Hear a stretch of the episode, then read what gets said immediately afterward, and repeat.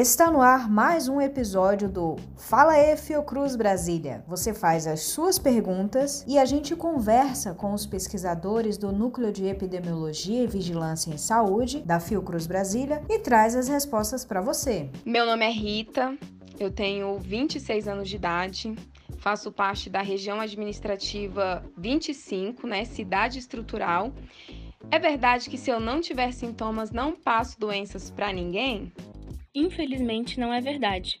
As pessoas que adquirem novo coronavírus podem ou não desenvolver os sintomas, e se apresentarem sintomas, eles podem ser leves ou graves. Como o vírus é eliminado em maior quantidade pela tosse ou pelo espirro, as pessoas com esses sintomas têm mais facilidade de transmiti-lo. Por outro lado, as pessoas com vírus, mas sem sintomas, também podem transmiti-lo por gotículas eliminadas durante a fala, por exemplo. As pessoas sem sintomas, por acreditarem que não têm o vírus, acabam circulando mais pela cidade e se aproximam de outras pessoas. Aí a transmissão pode sim acontecer. As informações são do Núcleo de Epidemiologia e Vigilância em Saúde da Fiocruz Brasília.